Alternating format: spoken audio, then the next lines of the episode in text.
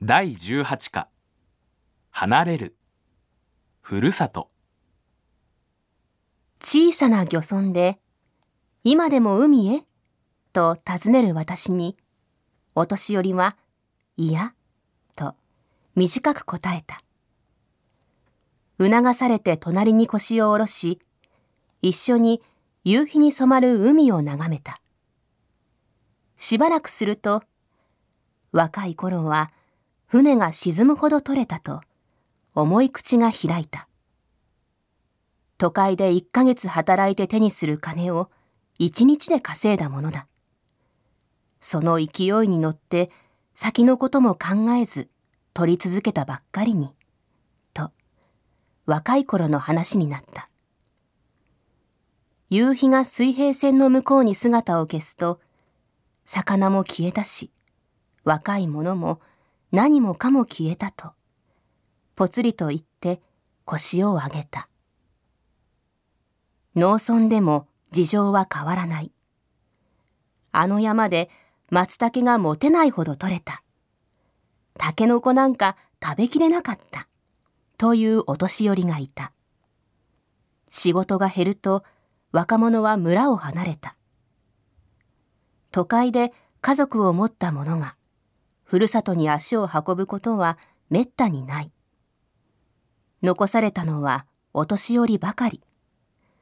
長く続いてきた祭りも近所の店ももうずっと前に消えた。もう昔には戻れないかと思うと、お年寄りは寂しくてならないと話してくれた。政府は過疎化した村を活性化しようと地方自治体の支援に力を入れている。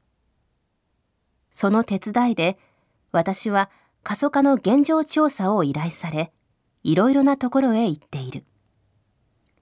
多くの自治体が若者たちを呼び戻そうと、様々な方法で新しいふるさとづくりを呼びかけている。